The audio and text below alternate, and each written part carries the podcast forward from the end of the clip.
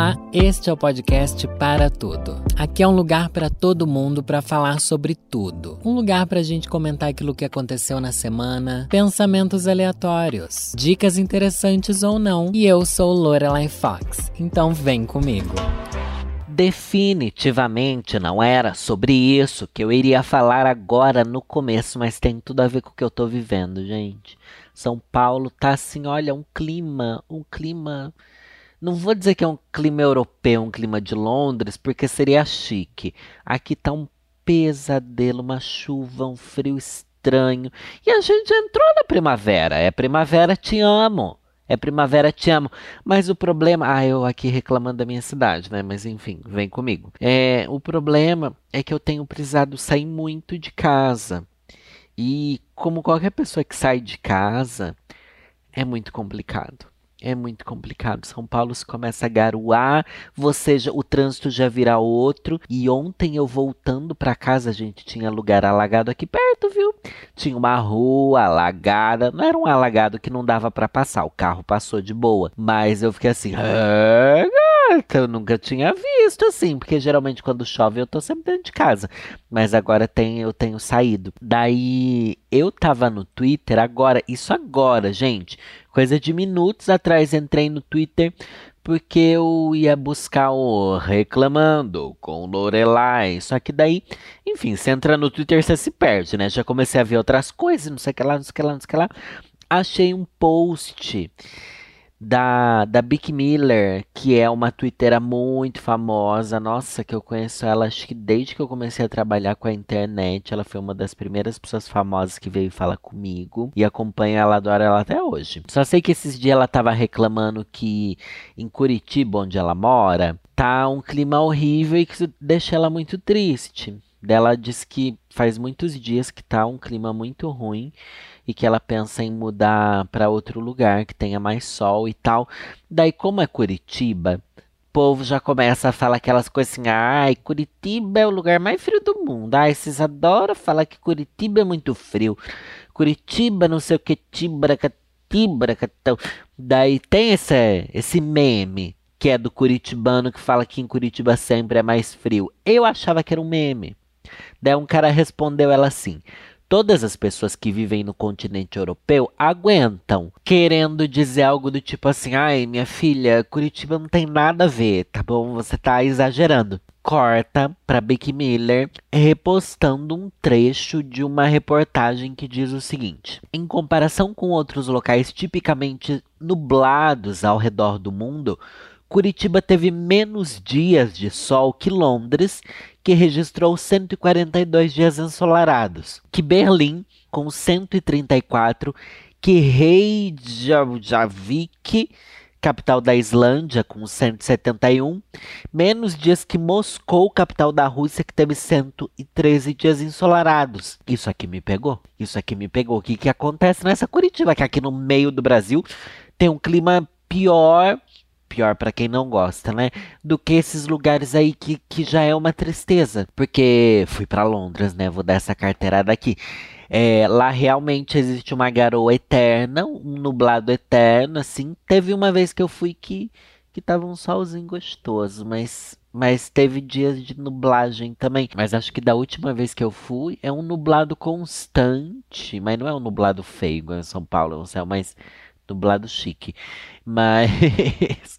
e uma chuvinha assim, sabe aquela, aquela garoa fina, eterna, que o povo lá nem liga mais, nem guarda-chuva eles não usam para esse tipo de garoa. Mas enfim, eu achava que Curitiba era mais um meme, um exagero. Mas agora eu tô reavaliando, eu acho que, que é um pesadelo mesmo, gente.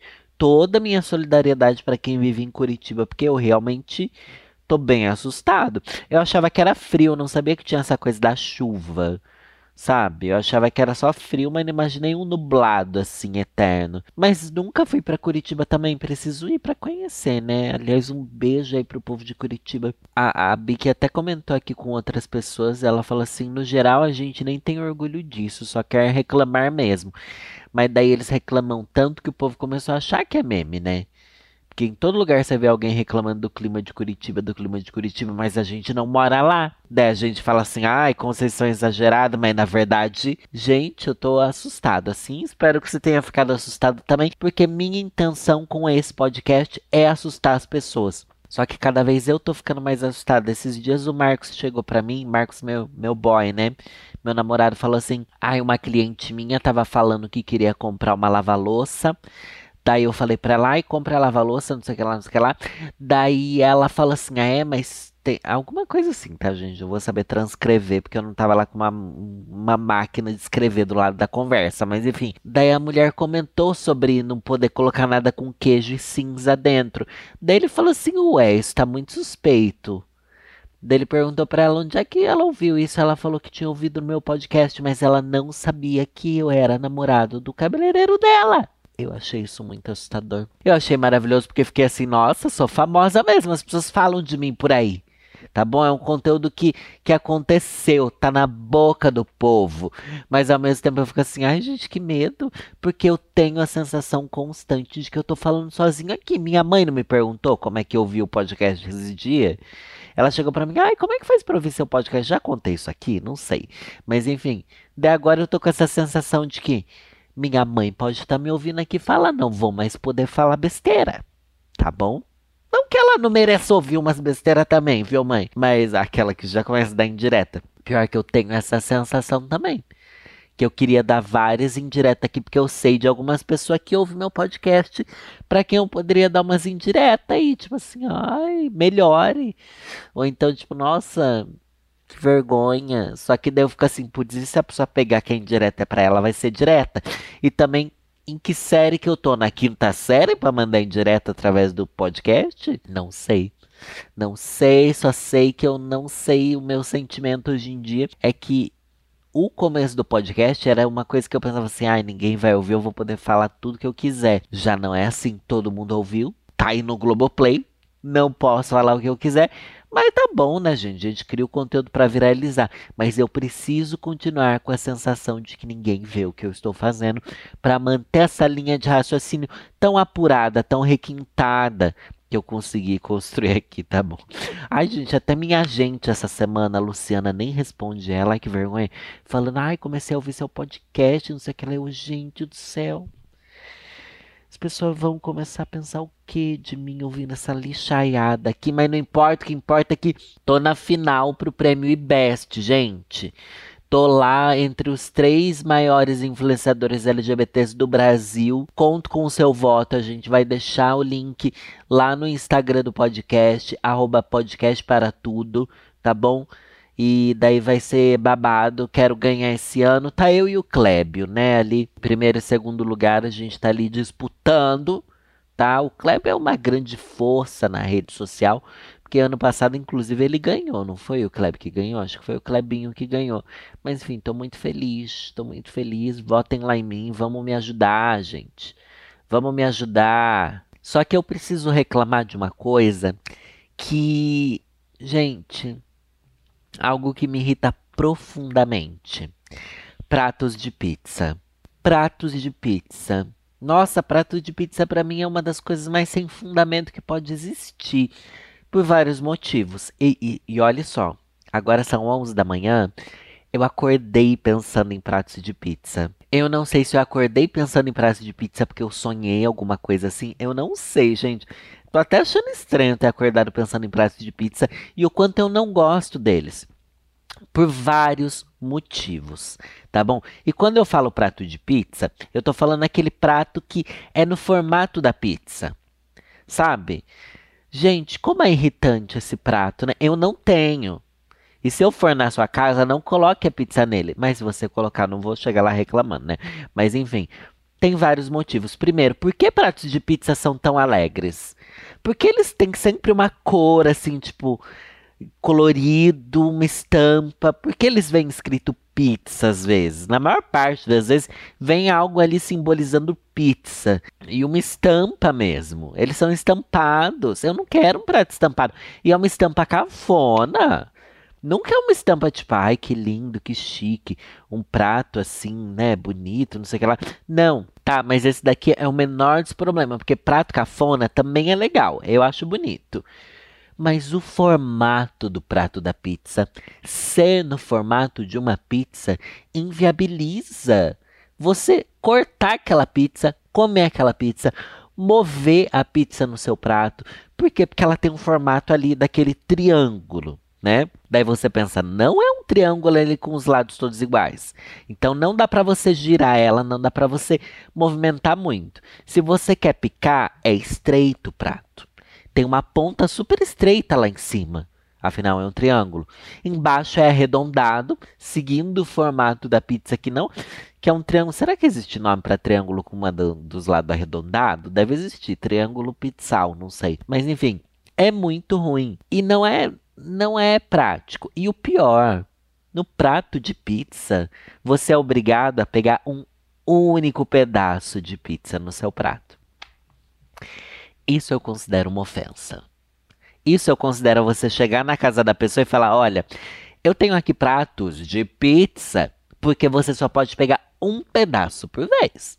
Não vai pegar mais do que isso. Eu entendo que a intenção do prato de pizza é tipo, ai que legal, temos um prato para quando vamos comer pizza, porque nós adoramos pizza aqui em casa.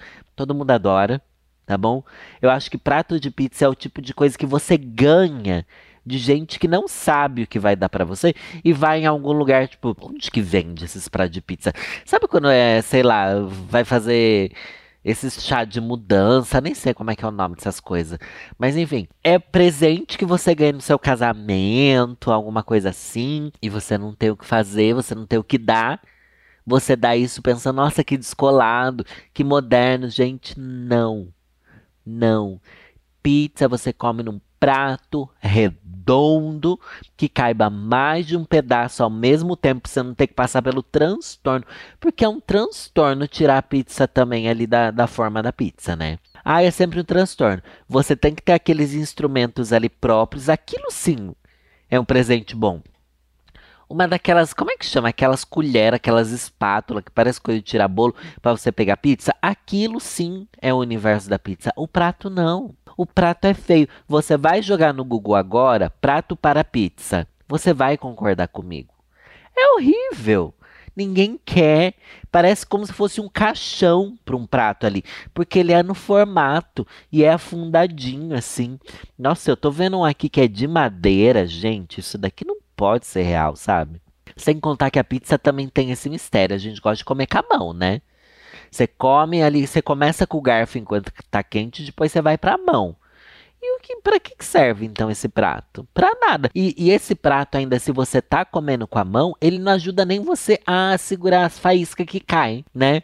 O prato redondo ou até um prato quadrado. Eu acho chique prato quadrado, embora me dê aquele incômodo ali de organizar a comida num prato quadrado, porque existem lados, né?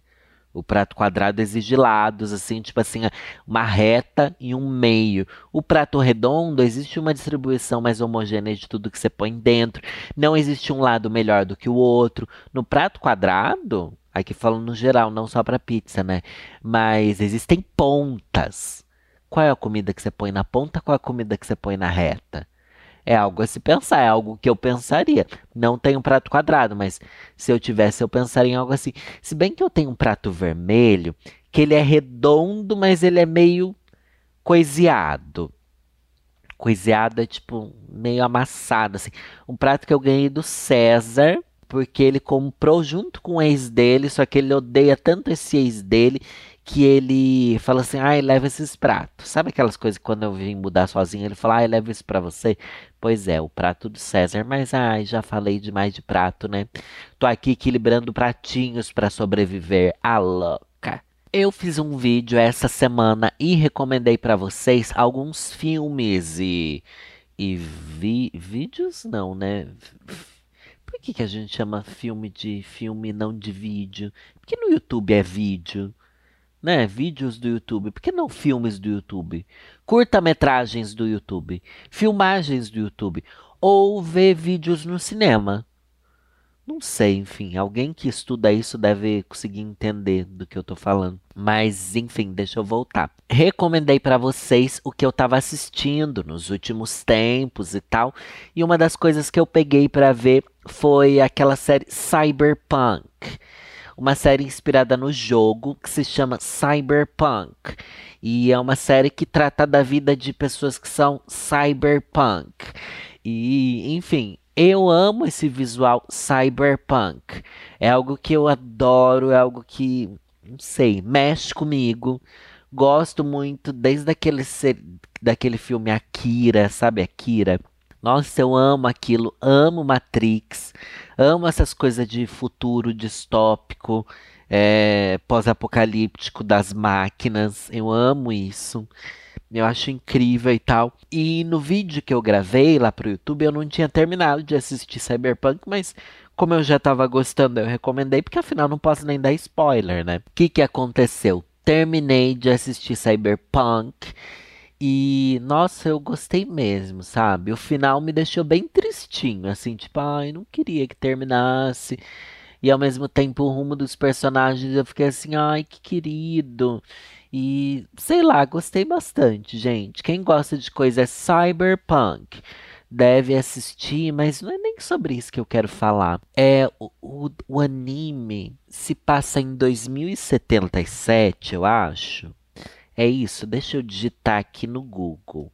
Cyberpunk. É 2077. O jogo se passa em 2077, né? Só que o planeta Terra é uma coisa tão assim, tão distópica para 2077 que eu fico assim, gente, por que, que a gente sempre imagina o futuro algo tão. Não é incrível porque é decadente esse futuro ali, cibernético, cyberpunk e tal. Mas ao mesmo tempo é monumental, sabe? É tudo gigante, os prédios são gigantes, a tecnologia é muito avançada.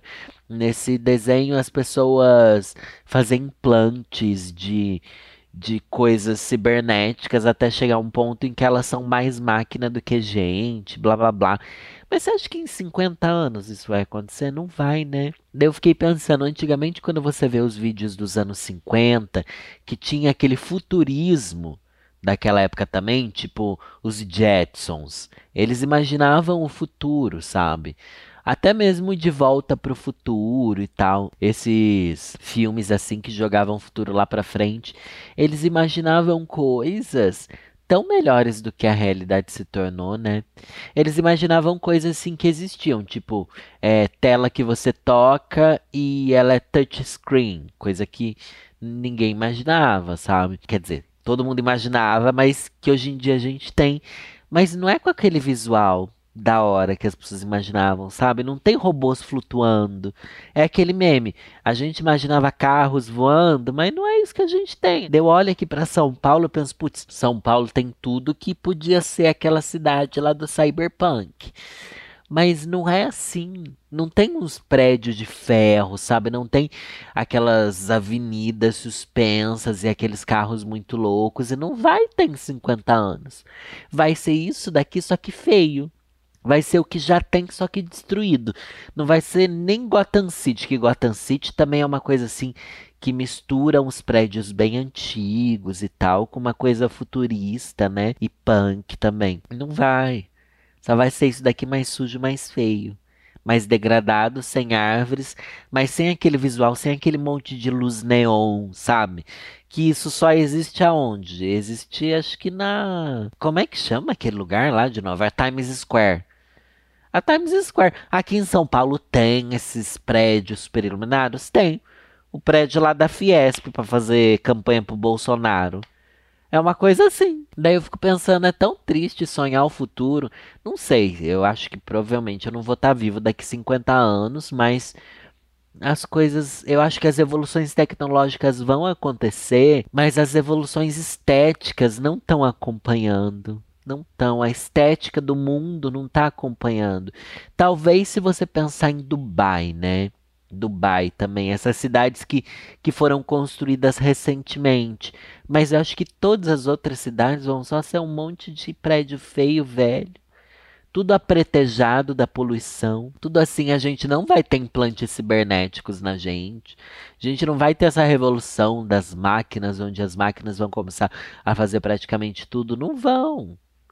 Esses dias eu me surpreendi porque já tem aqueles caixa que você mesmo passa. Acho que foi na Renner que eu fui. Tinha lá caixa que você colocava no balcão a compra e ele cobrava ali sem precisar alguém te atender. Esse é o robô mais moderno que eu vi nos últimos anos, sabe? que é absolutamente nada, é só alguém que lê código de barras. Então, olha, bem triste, bem complicado. O futuro nas séries é sempre muito melhor, embora seja um futuro muito ruim, com muito mais violência. É, mas é aquelas violências glamorizadas também, porque eles são violentos, mas eles são cyberpunks, eles são meio robô, eles têm corte de cabelo legal, eles têm três olhos na cara, sabe? Eles são todos sarados e padrão. E não vai ser assim. A violência é o que? É um monte de pessoas sem ter casa para morar por causa de uma pandemia e um governo podre. É isso. Ah, é muito triste a realidade. Na verdade, eu só tô aqui buscando argumentos do porquê a gente gosta de fugir para esse mundo de filmes e coisas que que é só pra gente se entreter, né? Pra esquecer do mundo lá fora. Esquecer da realidade que não tem graça nenhuma. Não tem graça nenhuma das pessoas. Não, mas Dubai é assim. Uma cidade que você olha parece que é do futuro. Dubai é tudo construído fake para parecer isso não é algo que organicamente aconteceu, sabe? Uma cidade que, que se criou organicamente. Não, é tudo feito para turista. Então daí não adianta. Eu vou lá no Epcot Center da Disney e vejo, nossa, tudo futurista porque é tudo fake. Ai, que triste. Antes de ir pro próximo tópico aqui, que é reclamando com Lorelai. Quero avisar vocês que nessa segunda-feira estreia Arquivo Oculto lá no meu canal no YouTube. Eu sei que muita gente que ouve o podcast não acompanha o meu canal, mas ai, gente, não me deixa flopar. Se bem que eu tava pensando assim, tá, eu não preciso que seja um grande sucesso, mas eu preciso que tenha pelo menos a média de visualizações que os meus vídeos normais já têm, né? Então, gente, pelo amor de Deus, me ajuda porque senão vai ser uma vergonha muito grande. Ai, uma vergonha muito grande. Não quero passar essa vergonha toda, mas eu também entendo se você não quiser ver, mas vou ficar com raiva se você não quiser assistir. E também, olha, de verdade, tá muito legal, muito tá assim engraçado, porque eu tô pagando de realmente investigadora do FBI, sabe? Mas tem convidados e tá um surto e, e tá muito legal, muito legal mesmo. A essa altura eu já vou estar tá bem ansiosa porque esse episódio vai ao ar na sexta e na segunda já estreia, ao mesmo tempo que na segunda a gente já começa aí a desenrolar o Corrida das Blogueiras, que vai rolar ao mesmo tempo, né, as gravações. Enfim, outubro vai ser um mês bem cheio para mim, eu tô muito ansioso para tudo que vai rolar, gente. Mas é isso, gente, não deixe de buscar lá no meu canal, segunda-feira, sete da noite, Arquivo Oculto. E esses dias eu perguntei, esses dias não, ontem, né, Lorelai? Ah, por favor. Você sabe o que você quer para o futuro da sua vida? Sabe qual caminho percorrer e onde quer chegar? Joguei enquete lá no Twitter e esse é o Reclamando com Lorelai de hoje. Reclamando com Lorelai. 16,6% das pessoas falaram que sabem sabe o que quer do futuro. 44,6% disseram que não sabem. Ou melhor, quase metade. Já 38,7% das pessoas sabem mais ou menos o que querem da vida. Isso aconteceu por quê? Porque a gente tá todo mundo perdido, eu sei. Mas porque eu tava conversando com a minha amiga e ela realmente quer sair do trampo dela, não tá conseguindo, mas ela fala que quer sair, mas ela não sabe o que ela quer da vida dela, não sabe qual o futuro, qual o rumo o que, que ela vai escolher, para onde ela tem que trabalhar, sabe? Se ela quer se mudar da cidade onde ela tá porque ela detesta morar lá, se ela quer se mudar para outra cidade, mas se nessa outra cidade também tudo for infeliz e ela pode sair, sabe? Não é uma coisa que, ai, não tenho escolha. Ela tem a escolha de sair, mas tem essa insegurança de, eu não sei o que eu quero. Eu falei, mulher, mas todo mundo é isso. Todo mundo é isso. as pessoas que realmente sabem o que querem, onde vão, sabe, para onde vão e o que e o caminho, né, para se chegar e onde chegar, são pouquíssimas. São pouquíssimas. Eu não faço ideia de onde eu quero ir. Eu só quero conseguir trabalhar hoje em dia, sabe? O futuro eu não sei. Não sei, porque eu vou ser uma gay solitária, vou juntar dinheiro para eu, tra... eu passar minha velhice numa clínica de repouso que tenha videogame, a louca. E é isso, não tem, não sei também o que eu vou ter que fazer para conseguir qualquer coisa. Pablo Lima que comentou daí no Twitter, né? Toda semana eu chego na terapia com essa dúvida de diferentes formas. O que tá me confortando é que aparentemente ninguém sabe, então tô me sentindo menos pior. É, gata, saber que todo mundo tá mal? Não, mas é porque. Não é que todo mundo tá mal. Eu acho que a vida é meio isso. E a gente achou que a vida fosse outra coisa, sabe? Eu acho que a vida é meio esse caminho aí.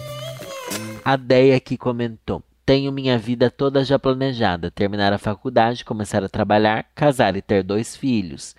É, gata, às vezes eu acho que essa vida de casar e ter filho traz essa segurança de você saber o que você quer chegar. Porque também a partir do momento que você tem filho, você vai ter um propósito eterno ali na sua vida.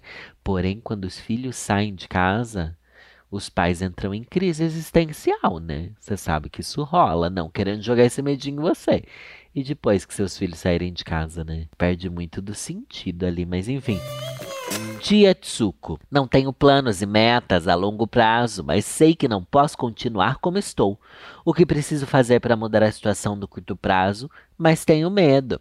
Não posso mais ficar esperando que alguém empurre minha vaca do penhasco, mas ainda tenho receio de eu mesma empurrar.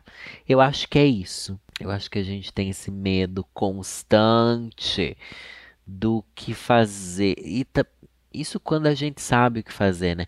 Mas o que eu falei para minha amiga, eu vou trazer aqui para vocês também, que é minha amiga já sabe o que ela não quer. E isso já é muita resposta, gente.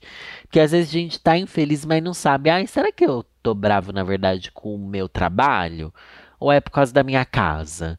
Ou é minha família? Ou é meu relacionamento? Se você já tem uma dessas respostas, não, isso daqui tá legal, é isso daqui que tá ruim. Não sei o que eu quero disso, só sei que não é isso. Já é muita resposta, então já se alegre. Já tem um caminho aí desenrolando, né? Eu acho que é isso. Rodrigo Batista falou: Eu sei onde eu quero chegar, mas como chegar não depende só de mim. Depende de diversos fatores. Um deles sou eu mas somente eu no comando não vai proporcionar tudo que eu preciso para a caminhada.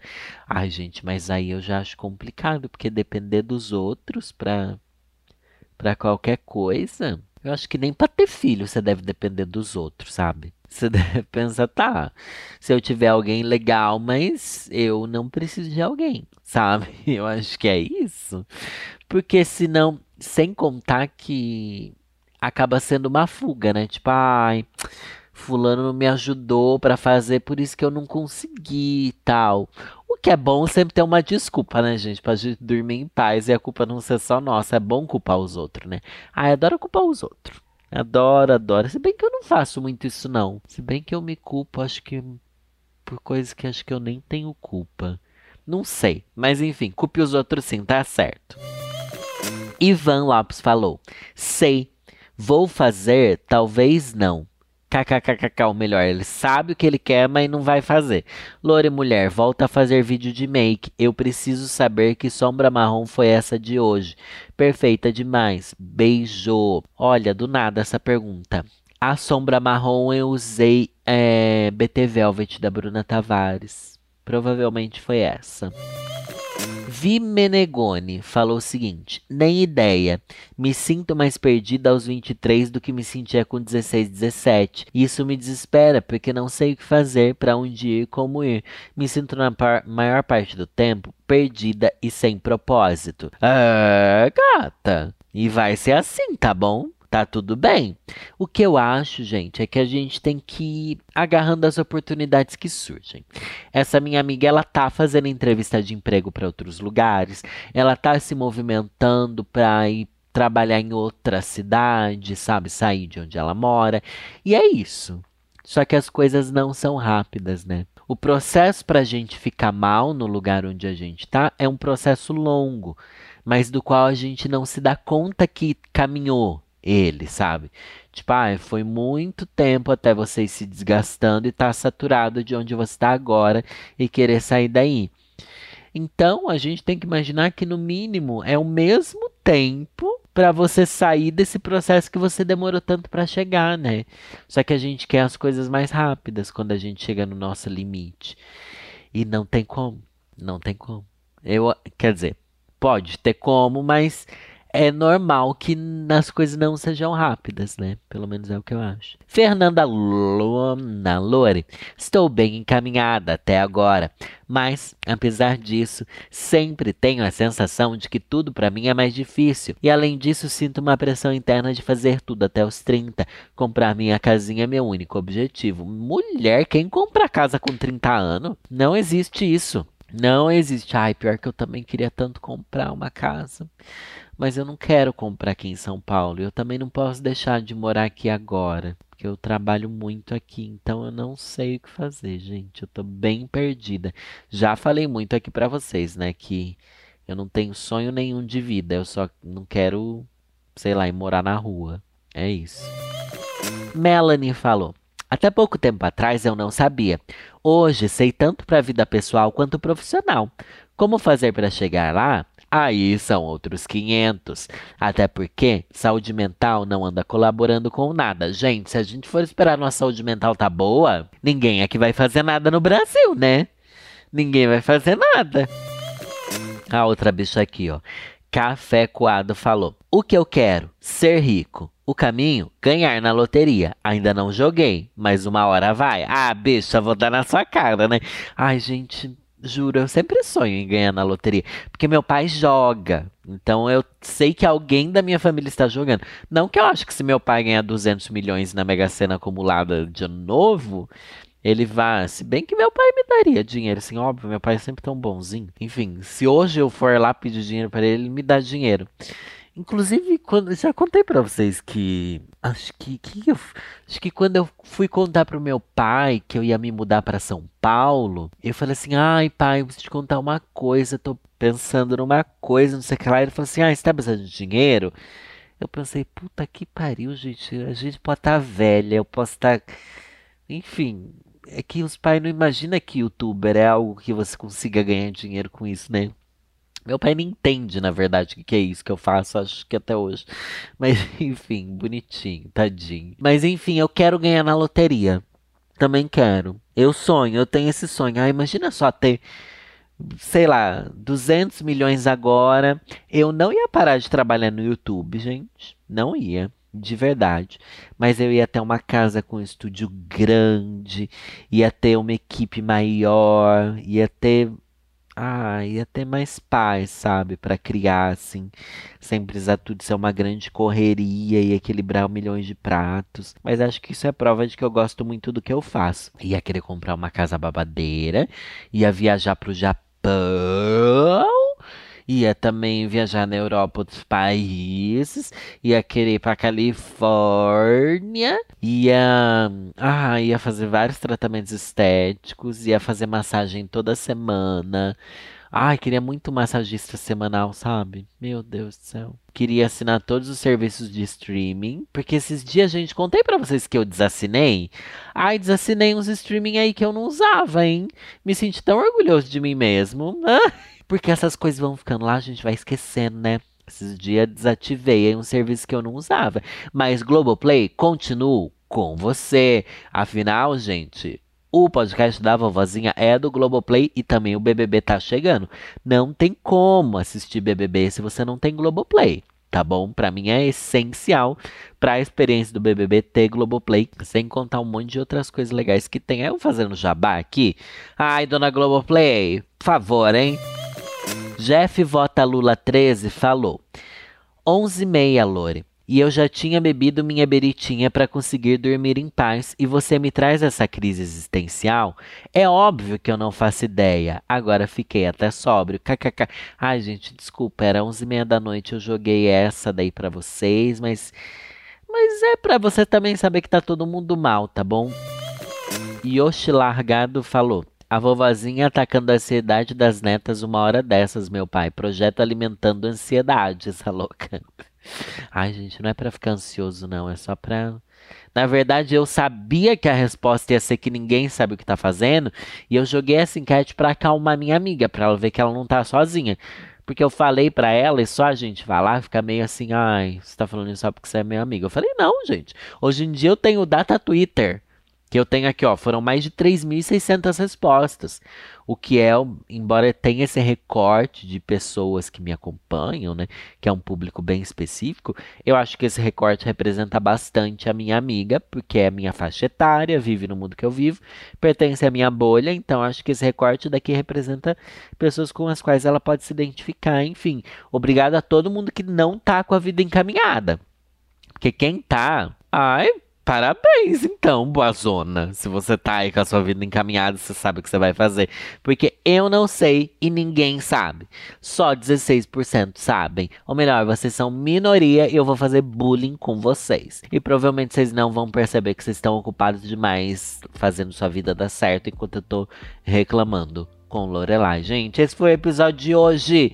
Já falei demais, né? Um beijo no coração de cada um de vocês. E segunda-feira, Arquivo Oculto, 7 da noite, no meu canal no YouTube.